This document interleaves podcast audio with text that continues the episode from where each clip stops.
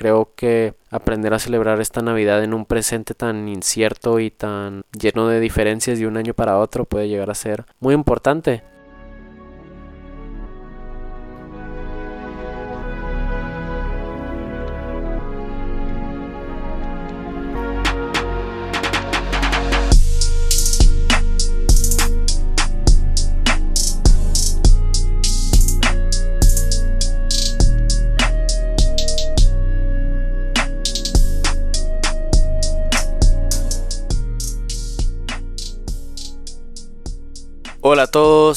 Sean bienvenidos a 19, tu ventana a la cultura urbana. Yo soy su anfitrión, Emilio Andrés Galvez, y acompáñenme para, en este episodio, aprender sobre la historia detrás de la Navidad. Celebrada por billones alrededor del mundo, religiosamente por cristianos y culturalmente por no cristianos como parte de la temporada de fiestas alrededor de ella, creo que todos sabemos qué es la Navidad. Fuera de ello, la verdad es que en estos tiempos, con las reglas relacionadas con la pandemia, como las restricciones de movimiento, el uso de cubrebocas, los toques de queda y técnicamente un veto total a todas las fiestas, pensar en celebrar la Navidad este año no parece ser de alguna manera similar a lo que todo el resto de nuestras vidas hemos hecho, ¿no? Entonces yo, con este podcast, espero que sirva como pequeña recapitulación de lo que la Navidad ha sido desde su inicio y cómo es que ha llegado a ser lo que es ahora y además que ustedes puedan recordar lo que para ustedes esta fecha significa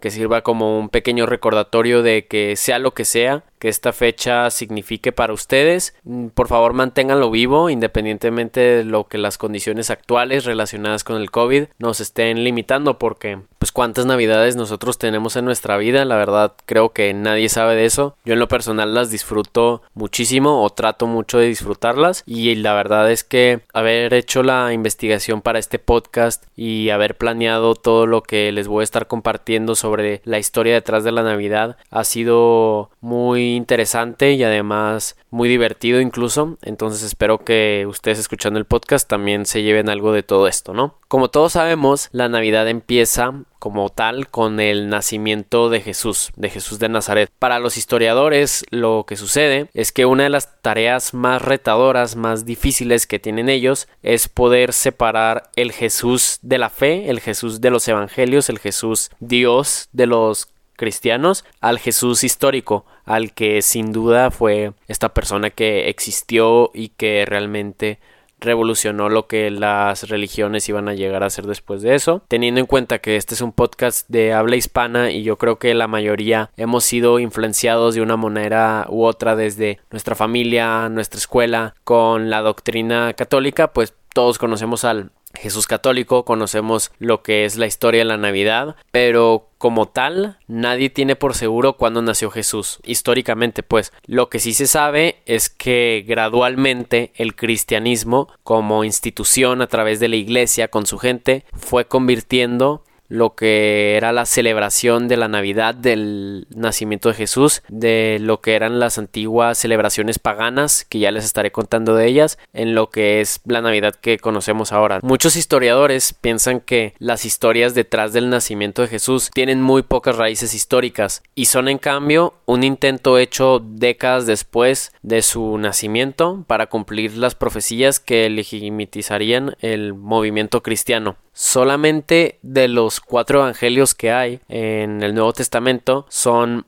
el de Mateo y el de Lucas los que mencionan el nacimiento de Jesús. Y luego todavía tenemos el suceso, tenemos un pequeño problema y ese es que ambas narrativas, la de Mateo y la de Lucas, difieren drásticamente una de la otra. Por ejemplo, en el en lo que sería el evangelio de Mateo, la Sagrada Familia escapa a Egipto cuando se hace el asesinato en masa de los inocentes por el rey Herodes, que eso lo conocemos según yo el 28 de diciembre se celebra lo que es el Día de los Inocentes por esto, y luego la familia pues sí escapa a Egipto, y eventualmente tres años después regresa y se asienta en Nazaret. En Lucas, en cambio, María y José estaban viajando a Belén, recién casados, para participar en el censo romano, y es en el camino cuando Jesús nace. Muy diferente como lo ponen los dos. Y también en el Evangelio de Lucas podemos ver cómo se hacen muchas menciones de lo que eran las profecías del Mesías, del Mesías judío, la historia que todos conocemos, que ponen a Jesús como Cristo, que nació en un pesebre en la provincia de Belén. Y la verdad, mm, yo creo que nadie en ese tiempo se hubiera imaginado que terminaría teniendo el efecto histórico y cultural que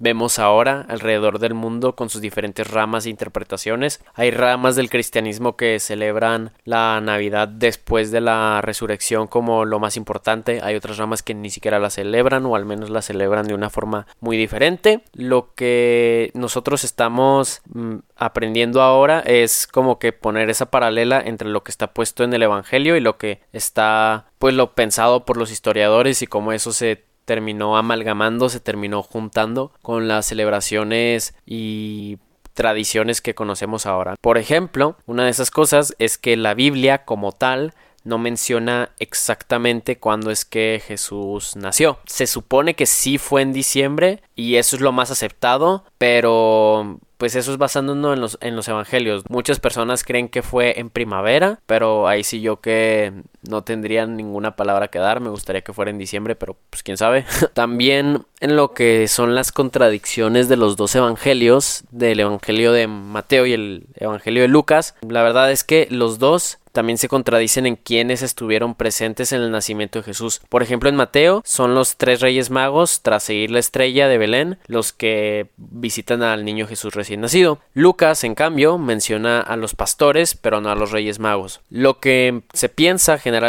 es que no es tanto que los evangelios se contradigan, sino que se complementan y no es de que, uh, en este nada más estaban los reyes magos y en este nada más estaban los pastores, sino que, como dice ahí, décadas después tener que escribir esto, pues uno tenía diferentes fuentes que el otro a la hora de lo que ellos habían convivido eh, con Jesús, ¿no? Al menos eso es lo que teológicamente se puede pensar. Al fin y al cabo, lo que sucede en los dos evangelios es que ellos tienen por seguro el querer localizar a la Sagrada Familia, a María, José y al Niño Jesús en Belén, porque parecen los intentos de poder meter el nacimiento de Jesús en las profecías del Mesías que se escribieron en el Antiguo Testamento cientos o miles de años antes del nacimiento de Jesús. Por ejemplo, una de esas profecías bien decía que el Mesías iba a venir de, de, la tierra de Belén y de ahí es en donde estaría surgiendo pues el nuevo soberano de Israel. De hecho, es en Belén que la verdad dentro de la geografía política cultural del Israel de esos tiempos no era un pueblo muy importante, pero algo que se había hecho era dar al rey David, el rey de los judíos, el que escribió los salmos, Cantar de los Cantares, creo que también es el otro libro bíblico que hace, el que derrotó a Goliat, todo lo que hizo el rey David lo hizo él siendo un pastor de Belén, entonces se encuentran ese tipo de similitudes entre lo que se estaba diciendo en el Antiguo Testamento y en el Nuevo Testamento, pero sí, la verdad es que independientemente de todo eso, siempre vas a tener historiadores y otro tipo de personas en el mundo, independientemente de que se dediquen, como por ejemplo es Barth Erfman, si estoy diciendo bien el nombre, de la Universidad de Carolina del Norte, que piensa que Jesús probablemente nació en Nazaret y no todo lo de Belén simplemente está hecho para cumplir las profecías. Incluso es curioso porque en Belén está hecha la, la iglesia de, del nacimiento y hasta tienen bien puesto dónde es que nació Jesús incluso. Entonces sí se contradice mucho lo que es la historia y lo que es la tradición, pero todavía viendo en lo que está escrito, vemos como en el Antiguo Testamento la profecía dice que el Mesías sería de descendencia del rey David. Y en el Evangelio de Mateo, ya en el Nuevo Testamento, se analiza la genealogía de los reyes de Israel desde Abraham, que es el padre de los judíos, y según el Evangelio de Lucas, el linaje de Jesús podría ser rastreado desde José, su padre putativo, que es así como... De hecho, si no sabían, por eso a los José se les dice Pepe, porque José era el padre putativo de Jesús. No sé si realmente José tenía el linaje conectado con el rey David, pero Lucas a través de, de una genealogía que escribió en, el, en su evangelio si lo muestra, pero bueno, no hay evidencia para apoyar esto, al menos históricamente, ¿sí? Y de hecho, muchos historiadores piensan que lo más probable es que Jesús cómo nació y cómo creció, era un campesino y sin relaciones con la realeza, porque, o sea, técnicamente si te pones a pensarlo, si realmente José, el padre putativo de Jesús, venía de un linaje de David, pues se hubiera guardado en otros medios, que no hubiera sido ser carpintero, que obviamente era un trabajo justo y lo que quieras, pero te digo que todas estas son cosas que se pueden ver en contra históricamente de la Navidad. Y yo no estoy tratando de hacer un análisis bíblico ni mucho menos, solo que si voy a estar analizando la historia detrás de la Navidad, obviamente tengo que analizar lo que fue el nacimiento de Jesús, claro. También ahí tiene que entrar el hecho que aunque las historias de los evangelistas hayan sido hasta cierto punto modificadas, lo bueno es que los historiadores que en cambio si están dispuestos a querer dar buena fe a lo que serían las historias bíblicas, han podido reconstruir el ambiente en el que Jesús nació y eso nos ha ayudado muchísimo la verdad. Mismo tiempo que hay historiadores que tratan de hacerle como el debunk a todas las historias bíblicas, tienes otros historiadores que realmente buscan para poder afirmarlas. Entonces hay de los dos lados y por eso mismo es que a veces las fuentes pueden contradecirse. Algo que también podemos tener por seguro y que luego se relaciona con cómo es que la Navidad se adoptó a las celebraciones paganas es que Judea, que era en donde estaba Cristo, donde estaba Jesús, eh, era ocupada por Roma, el Imperio Romano desde,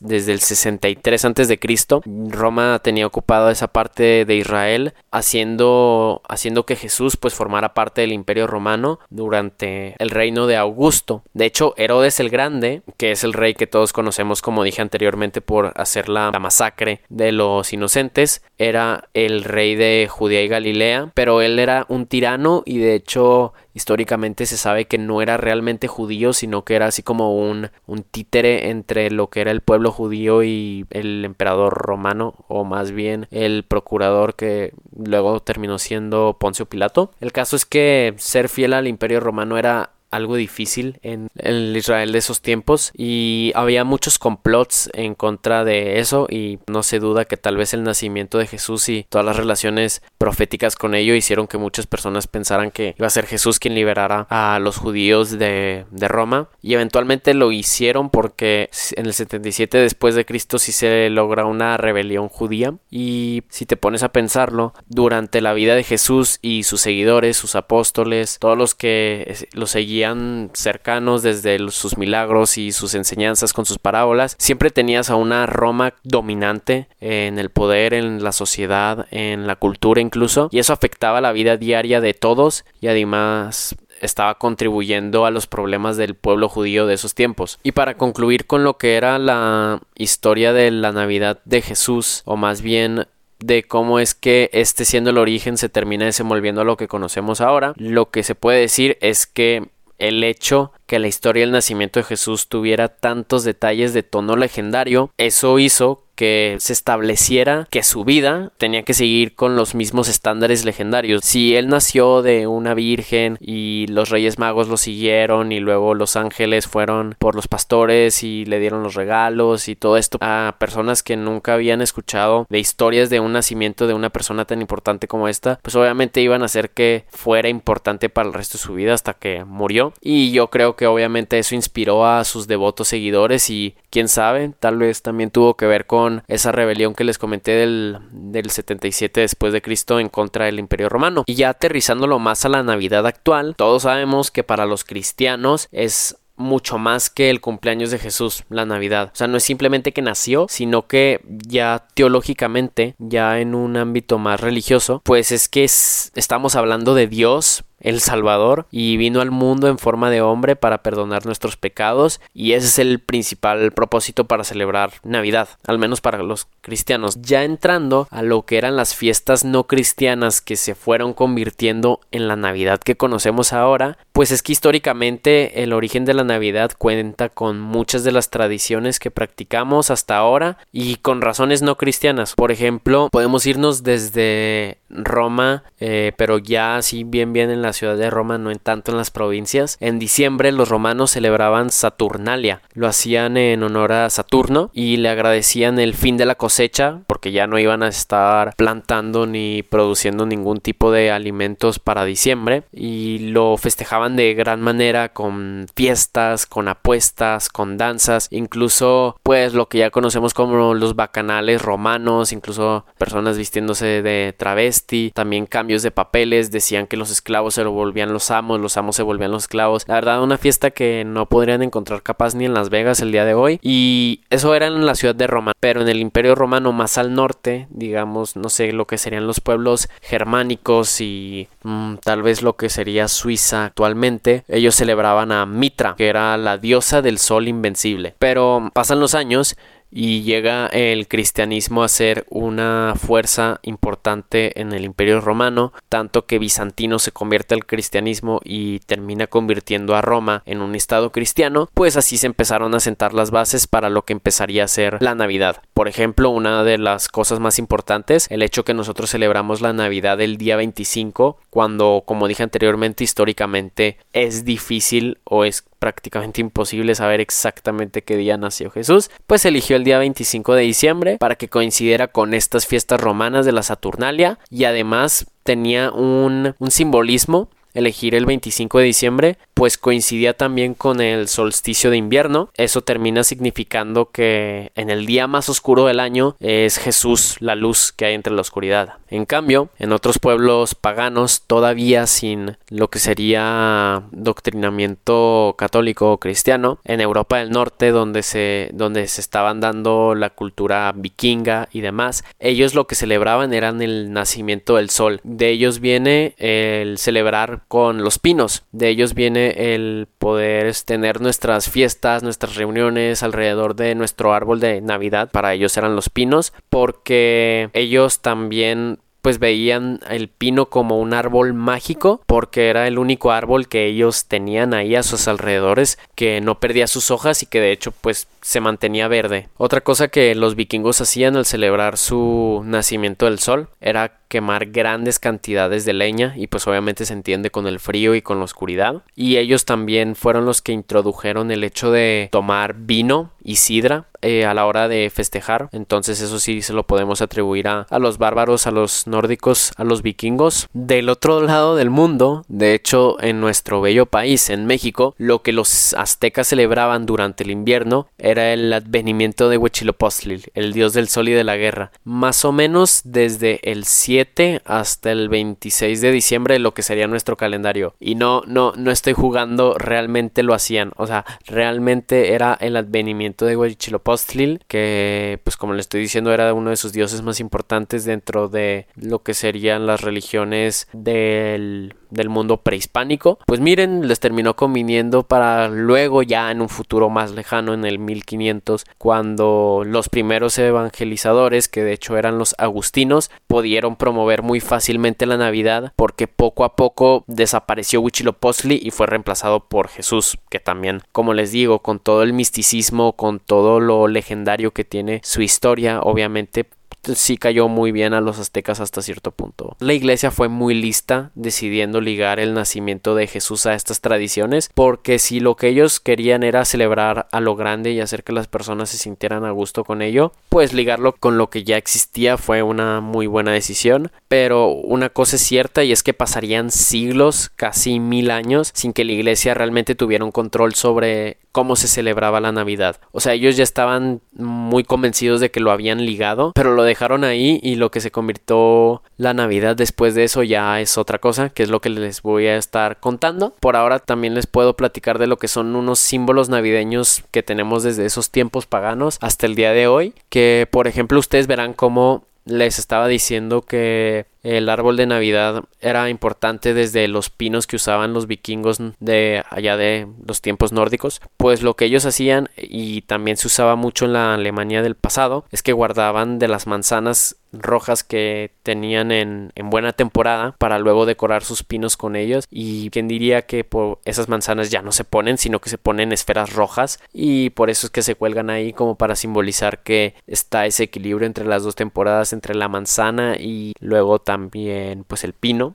que sería en el invierno. También está lo que es la corona de Navidad, ese como que círculo de, de hojas que ponemos en nuestras puertas. En el pasado más bien lo que simbolizaba era al emperador romano por su corona que ellos tenían de... era de olivos, ajá. Primero se hacía así y ya luego, como les digo, se adaptó cristianamente. El muérdago. El muérdago no sé si se usa tanto en las culturas hispánicas, pero en Estados Unidos y en Inglaterra, el muérdago representaba fertilidad y hasta el día de hoy sigue siendo una señal para los amantes juntos en estas fechas. Pues ya saben, hasta hay una canción de, Justin Bieber que se llama Mistletoe. Pues esa es la tradición, ¿no? Se supone que si hay un muérdago tiene que haber un beso entre los dos pichulos que estén ahí abajo de él. Pues se tendrá que hacer cuando suceda, pero por ahora no lo hagan sana distancia, por favor. y ya otro símbolo del cual les puedo comentar antes de ya entrar a la evolución de mil años que tuvo la Navidad. Los colores más típicos que tiene esta fiesta son el rojo, el verde y el dorado, cada uno con, su, con sus diferentes significados. El rojo lo que simboliza es la sangre de Jesús derramada tras estar en la cruz y luego pues resucitar, ¿no? En cambio, el verde lo que simboliza es la vida eterna, lo que se supone todos buscamos después de morir, y el dorado es asociado con el oro de los regalos de los Reyes Magos. Los que conocemos los evangelios, las historias del nacimiento de Jesús, sabemos que los Reyes Magos les trajeron tres regalos a Jesús, que era oro,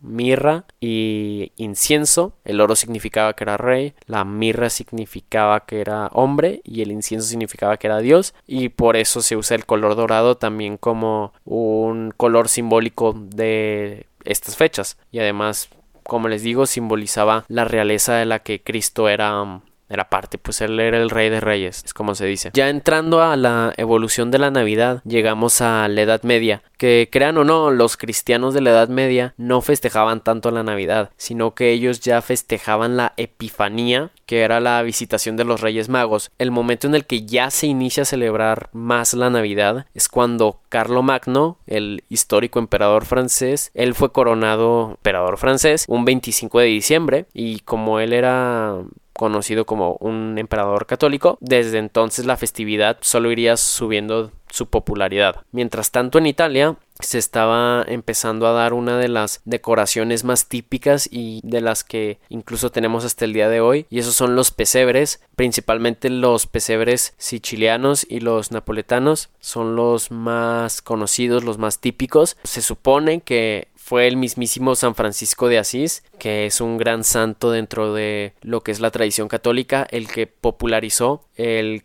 querer hacer que las personas normales se esforzaran y tuvieran ahí su propio pesebre para recordar de qué se trataba esta fecha. Pues en Inglaterra, específicamente en el siglo XVI, si tú ibas un 25 de diciembre a Londres mm, y tú veías cómo ellos celebraban la Navidad, mm, bien lo podrías haber confundido con, no sé, tal vez Halloween, Año Nuevo, Mardi Gras, porque realmente no se veía que celebraban el nacimiento de Jesús. Ellos tenían motines y era más parecido al Saturnalia, la fiesta romana, a así a la celebración del, del, cumpleaños de Jesús. O sea, era un desmadre, como les digo, con canales, esclavos siendo los amos, amos siendo los esclavos, travestis. Eso era la Navidad en la Inglaterra del siglo XVI. Y con esas mismas malas connotaciones celebradas con la Navidad incluso llegando a mitos violentos como les digo motines, saqueos de tiendas, saqueos de casas. Los puritanos, ellos decidieron dejar Inglaterra y llegaron a establecerse a las antiguas 13 colonias. Ellos decidieron prohibir la Navidad y en parte tiene sentido porque de hecho hace poco que pasó Día de Gracias Thanksgiving, por eso mismo que terminó convirtiéndose en la festividad por excelencia en los actuales Estados Unidos. Ellos tenían que tener una festividad propia, no aceptaban la Navidad, pues crearon el Thanksgiving. Y nada más para que vean cómo ellos tomaban en serio la prohibición que le habían puesto a la Navidad. Se supone que en los pueblos puritanos de este Estados Unidos antiguo, el de las 13 colonias, si tú mostrabas espíritu navideño podía llegar a costarte una multa de 5 chelines. Entonces nosotros nos quejamos que nos quieren multar por no traer la máscara o el tapabocas y a ellos los estaban multando por mostrar espíritu navideño. También dentro de la evolución de la Navidad tenemos las obras de arte más típicas porque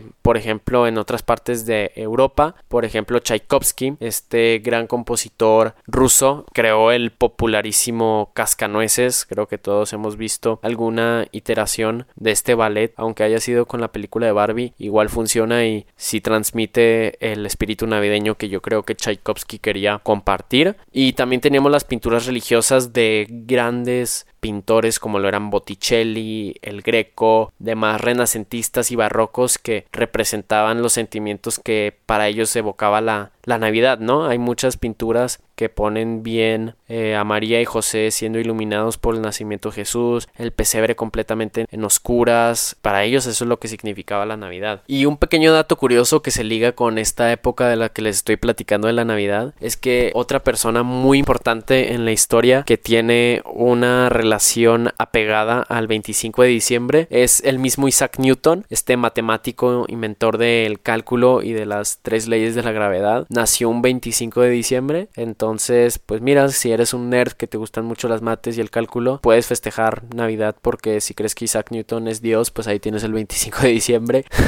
Pero yo creo que una de las más grandes cosas que se le añadió a la Navidad moderna, ya entrando a lo que sería 1800 y tal, fue Santa Claus. Claro que sí, Santa Claus lo seguimos teniendo hasta el día de hoy. Creo que todos entendemos que la tradición de los regalos ya está muy establecido que viene de, de los tres reyes magos. Ellos regalaron, como les dije anteriormente, oro, incienso y mirra a un bebé Jesús. Luego la tradición cristiana apareció San Nicolás, que se volvió el patrono de Rusia, Grecia y Turquía. Este santo era una persona muy caritativa, entonces se terminó volviendo el símbolo para que este fuera el que diera los regalos. Por ejemplo, en Rusia antes estaba en su folclore, en sus historias antiguas, lo que hoy conoceríamos como Jack Frost. Entonces depende ahí si eres ateo o cristiano ortodoxo, si celebras Navidad, que es lo más posible, pero religiosamente o no, tal vez Jack Frost te da los regalos o San Nicolás. Por otra parte, en Austria, ellos fueron de los primeros que atribuían que los regalos los traía el niño Jesús. Y yo creo que tenía mucho que ver con el protestantismo que decide hacer efectivo que la figura del niño Jesús fuera quien diera los regalos durante la víspera de Navidad, porque no creo que a Martin Luther, que es el, pues obviamente el que creó la reforma contra la iglesia y terminó haciendo todos los movimientos protestantes, no, no le hubiera gustado que Santa Claus estuviera cada vez involucrando más a la Navidad, pues al menos en los países con mayoría protestante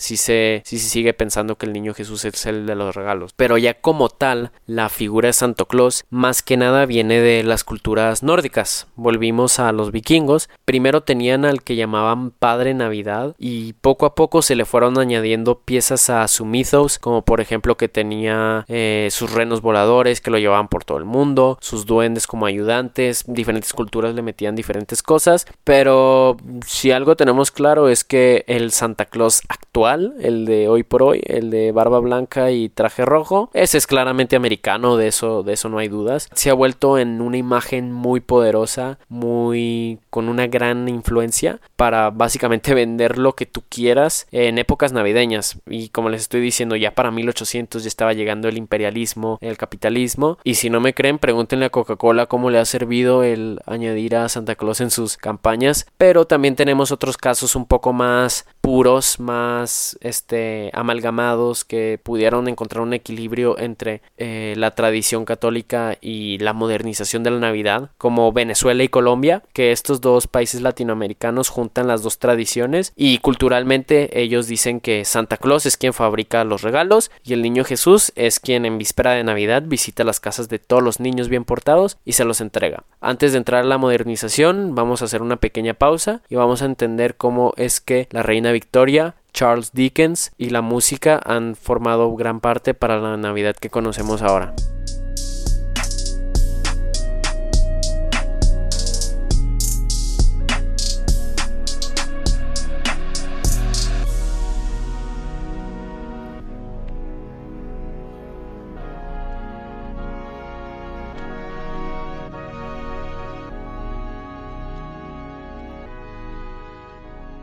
Perfecto, hemos vuelto de esa pausa y finalmente ya les voy a platicar cómo es que la Navidad de haberse convertido de una fiesta pagana a una medieval, a ahora una moderna y la que conocemos el día de hoy. Si recuerdan cuando les dije que en Inglaterra y en Estados Unidos se había prohibido la, la Navidad, más que nada eso también tuvo que ver con la reforma, como les digo, Martin Luther, y pues se le estaba dando esa connotación negativa a la Navidad. Lo bueno es que fue el esposo de la reina Victoria, el príncipe Albert de Alemania, allá donde sí celebraban la Navidad de una manera pues un poco más bonita, digamos, trajo desde su tierra y ahora el resto del mundo, pues una connotación más positiva lo hizo con el uso de un árbol de Navidad. Él decoró su propio árbol de Navidad con todo tipo de adornos y rodeado con tantísimos regalos en su casa, el castillo de Windsor. Lo que terminó pasando es que esta escena se representó en un dibujo que luego a través de cartas de Navidad, de periódicos, llegó a todos los lugares ingleses y eventualmente luego llegaría a Estados Unidos y bien podría considerarse como les digo la primera tarjeta de Navidad moderna. Eso terminó haciendo que la Navidad cada vez poco a poco se, se considerara más buena porque si veías a tus monarcas celebrarla pues obviamente iba a ser bueno, ¿no? Una cosa sí hay que tener bien claro y es que el hecho que se critique la Navidad actual como una fiesta al comercialismo en vez de la fe no es una idea tan actual, no es una idea moderna, no es una idea hipster incluso. Esta idea va desde los 1800 como les estoy platicando. Ya desde entonces la gente estaba viendo que se estaba diversificando mucho cómo la gente celebraba la Navidad, pero al menos ya lo estaban haciendo de una manera positiva. También una persona que tuvo mucho que ver con cómo es que la Navidad empezó a ser recibida de una manera más positiva fue Charles Dickens, quien en 1840 escribió Cuento de Navidad, Christmas Carol, como se ha de conocer. Supongo que algunos habrán visto la versión de, de Rico MacPato con Mickey Mouse o tal vez la versión de Jim Carrey. Cuento de Navidad lo que terminaría haciendo fue cambiar muchísimo la percepción que las diferencias sociales en Inglaterra tenían especialmente en ese periodo de la reina Victoria, ¿no? Donde teníamos la industrialización, la clase obrera hasta más no poder, la burguesía. La verdad, independientemente de qué clase social tú formabas parte, empezabas a entender que la Navidad, más que tratarse de, de Jesús o de los motines que se habían tenido en el siglo XVI, la Navidad bien podría tratarse de la caridad, de la familia, de sí, pues ser buenas personas y pues no, ya no se pudo ignorar, ya que esas ideas se pusieron allá afuera, ya no se podían ignorar. Y es que la razón por la que el cuento de, de, Navidad resonó tanto con esas personas, incluso sigue haciéndolo hasta ahora, es porque la historia de Ebenezer Scrooge, este señor tan dedicado a sus negocios, sin ninguna pizca de, de caridad, para su, su trabajador más fiel y que tiene que hacer un camino de redención tan grande, es eso mismo lo que nos, nos hace estar a gustos con esa historia, porque es una conversión y no solamente nos convierte a nosotros, sino que convirtió a toda la festividad a ya muchos detalles con los que contamos hasta el día de hoy, porque Dickens, junto a otros escritores ingleses del siglo XIX, que ellos la verdad tuvieron unos muy buenos, vieron a la Navidad como una fiesta de celebración a la cordialidad, o sea, como les estaba diciendo, a ser buenas personas. Fue en 1843, tres años después, que tú podías salir a las calles de Londres y veías cómo el espíritu navideño empezaba a ser revivido de una mejor manera y cómo las personas en, en, las calles estaban formando una afición por esta temporada del año. Así como cuando nosotros ya estamos en enero de que ah, ya quiero que sea navidad cuando acabe de pasar pues ya desde entonces ya también lo podrías estar viendo porque se estaba generando este misticismo por estas fechas porque la verdad está perfecto el hecho de celebrar navidad y luego año nuevo en otras partes del mundo. Reyes magos se crea como les digo esa espera por por estas fechas, incluso cuando hace tanto frío y hace tanta oscuridad como en otros países, se aprovecha con la familia, con los amigos y con lo que puedes hacer de otras formas. La popularidad, como les digo, fue prácticamente instantánea y jugó un rol importantísimo para mostrar a la Navidad como una fiesta, como ya les había comentado anteriormente, a la familia, a ser buenas personas y a ser compasivos. Dickens, sin darse cuenta, yo creo que inspiró el contexto de reconciliación social con el que muchos hasta ahora viven sus navidades, porque la verdad, ¿quién no hasta, pues por eso nos dicen de niños que Santa nos va a traer regalos si somos, ah bueno, si eres un niño que está escuchando 19, Santa no existe. Pero independientemente de eso, eh, hay que tratar de ser buenas personas y si es nada más por este mes, tal vez puede dar un inicio para todo el año y si la Navidad es responsable de eso, yo completamente feliz. Pero sí, ya para dejarlo en claro, Dickens y su cuento de Navidad influenció en el hecho que la Navidad hoy por hoy normalmente se celebra con reuniones familiares, comidas, bebidas, bailes, juegos y una generosidad festiva que muy difícilmente vas a ver en otras partes del año, ¿no? Igualmente recuerdan que la Navidad estaba también prohibida en Estados Unidos, sí, pues ya con el cuento de Navidad de Dickens en el siglo XIX, la Navidad se empezó a celebrar de una manera más similar a la que conocemos ahora. Y es que también la prohibición desde sus momentos puritanos y desde la incorporación de Thanksgiving y hasta la independencia de Estados Unidos, ellos no querían celebrarla porque los que habían hecho la independencia pues lo veían como una celebración inglesa. Como les digo, la connotación de ser una fiesta para todos los ingleses independientemente del catolicismo o no ellos no querían que una celebración inglesa fuera tan importante para su país. Tiene todo el sentido. Pero mientras Estados Unidos se convirtió en el país que conocemos ahora, con sus inmigrantes de Europa y de demás partes del mundo, ellos trajeron sus tradiciones, todo lo que la Navidad significaba para ellos, para empezar a formar la Navidad que conocemos ahora. Por el otro lado,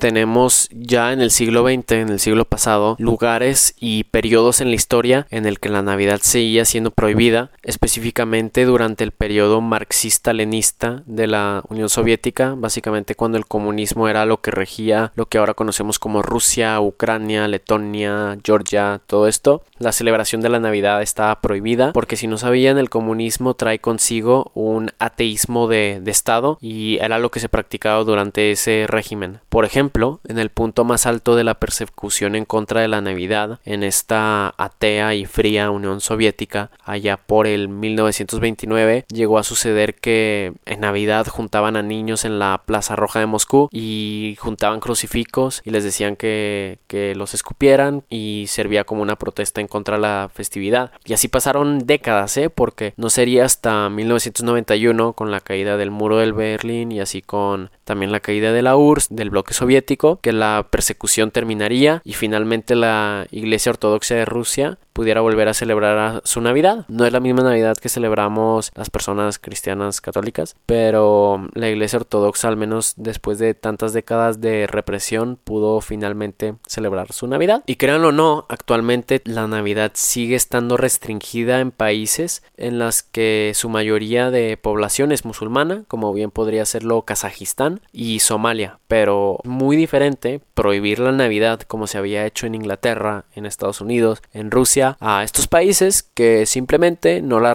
conocen como una celebración pública, así como aquí en México el 25 de diciembre todo está cerrado y no creo que vayas a salir de tu casa todo el día. Eh, en cambio en estos países pues sí tienen que hacerlo porque públicamente no se ve como una celebración de importancia para todos, ¿no? También esto pasa en países como Argelia, antigua colonia francesa, pero que obviamente se distingue por su mayoría musulmana, Arabia y Mauritania, otros de estos países. En cambio, también si seguimos viendo los países alrededor del mundo, como ellos celebran o no celebran la Navidad. En Japón, por ejemplo, un país donde muy pocas personas son cristianas o incluso religiosas, la verdad es que el ateísmo en Japón es muy alto, la Navidad se ha popularizado en su aspecto secular, en su aspecto popular de, de la cultura, con lo que son cosas como la entrega de regalos a los niños, las decoraciones típicas, cantos, películas y demás. Y sí, es que finalmente la Navidad termina adaptándose a la modernidad y con los especiales navideños de personajes televisivos como Mickey Mouse, como les platiqué con su especial de cuento de Navidad con el rico MacPato o Los Simpsons, que no estoy seguro si su primer episodio creo se trataba de la Navidad, pues es que han marcado a muchísimas personas alrededor del mundo a la hora de tratar con medios en masa como es la radio, la televisión, el cine, en cómo se debe festejar la Navidad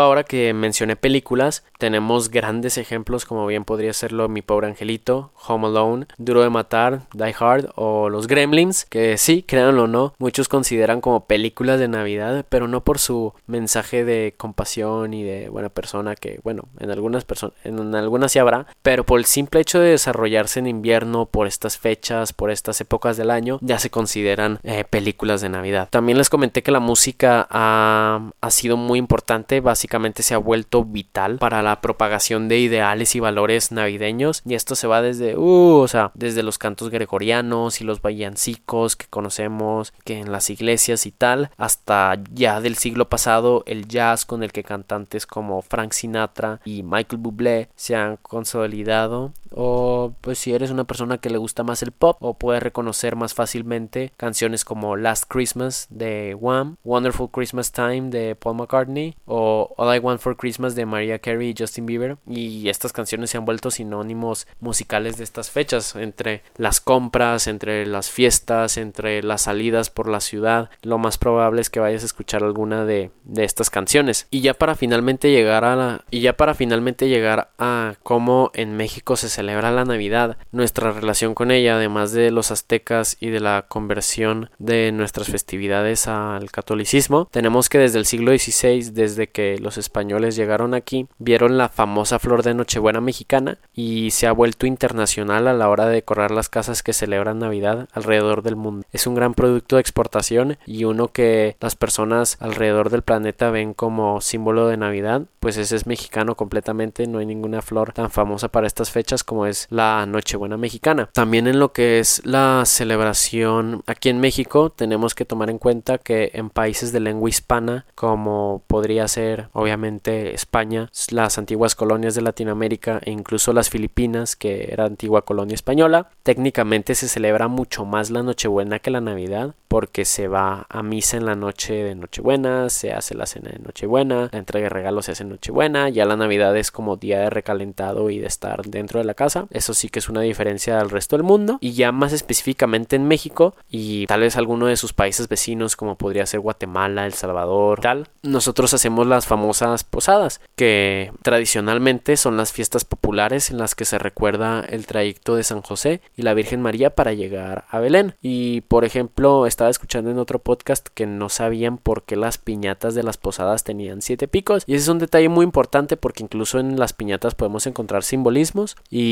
pues cada pico representa uno de los siete pecados capitales. Y por eso cuando tú rompes los picos, cuando pues básicamente destruyes el pecado, pues terminan saliendo todos los dulces y las frutas que esta piñata trae consigo. Otra gran tradición, no solamente de México, pero que tiene gran importancia aquí, pero también en otras partes del mundo está es la obra de la pastorela o bueno, o sea, solo en México tiene sus tonos propiamente cómicos que conocemos de la pastorela, pero el punto de querer representar la historia del nacimiento de Jesús también se lleva a cabo en países como Francia, Alemania y España, desde niños en sus escuelas hasta adultos que les gusta hacer esta representación. Y créanlo o no, esto también fue ideado por el gran San Francisco de Asís, así como él propagó el uso de pesebres, él ideó para a la hora de la conquista del Nuevo Mundo pensar que sería muy útil para el adoctrinamiento cristiano de todos los nativos del continente americano, eh, desde Estados Unidos hasta Argentina, se pensó que representar la historia del nacimiento de Jesús a través de la obra como la pastorela serviría mucho. Y lo que termina globalizando las fiestas de los mexicanos durante estas fechas es, pero bueno, para los más tradicionales, empieza con el 12 de diciembre,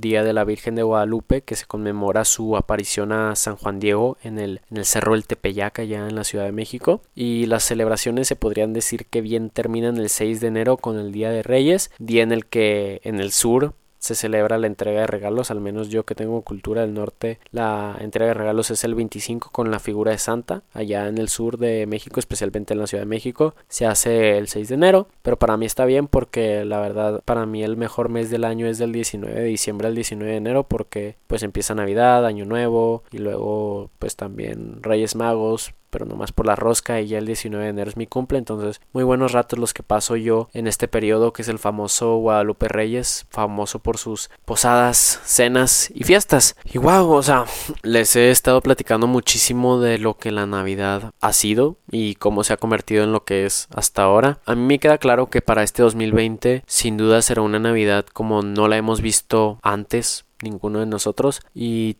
técnicamente es un año que sí ya llevamos viviendo con el COVID tanto tiempo, si lo ves de esa manera, pero es por eso mismo que vale mucho más la pena vivir esta Navidad de la manera en la que lo vamos a vivir porque eventualmente el COVID terminará. Eventualmente también vamos a poder contar esta experiencia, va a valer mucho la pena, así como nos cuentan nuestros abuelitos, tal vez ellos cómo celebraban la Navidad, nos gusta también pensar cómo será la Navidad en el futuro. Creo que aprender a celebrar esta Navidad en un presente tan incierto y tan lleno de diferencias de un año para otro puede llegar a ser muy importante. Y es que mm, ya como conclusión es el misterio, la emoción, lo que nos lleva a esperar todo el año hasta la mañana de Navidad para abrir nuestros regalos y celebrar con nuestra familia y seres queridos. Porque, por ejemplo, si incluso si yo soy católico y una gran mayoría de este país o incluso del mundo que celebra la Navidad lo es, la Navidad no solamente se trata de lo que celebramos a Jesús, sino que siempre hay algo más y es algo que le añade y es algo que hace cada año más especial al anterior. Yo creo que celebrar Navidad también está ligado con celebrar en tiempos difíciles, algo que parece incluso ser una necesidad humana, en tiempos de frío, en tiempos de oscuridad, en tiempos de marcar fin a, un año, algún periodo, alguna etapa que tengamos. Creo que eso es lo que le ha dado la Navidad, la energía que ha tenido para que dos mil años después de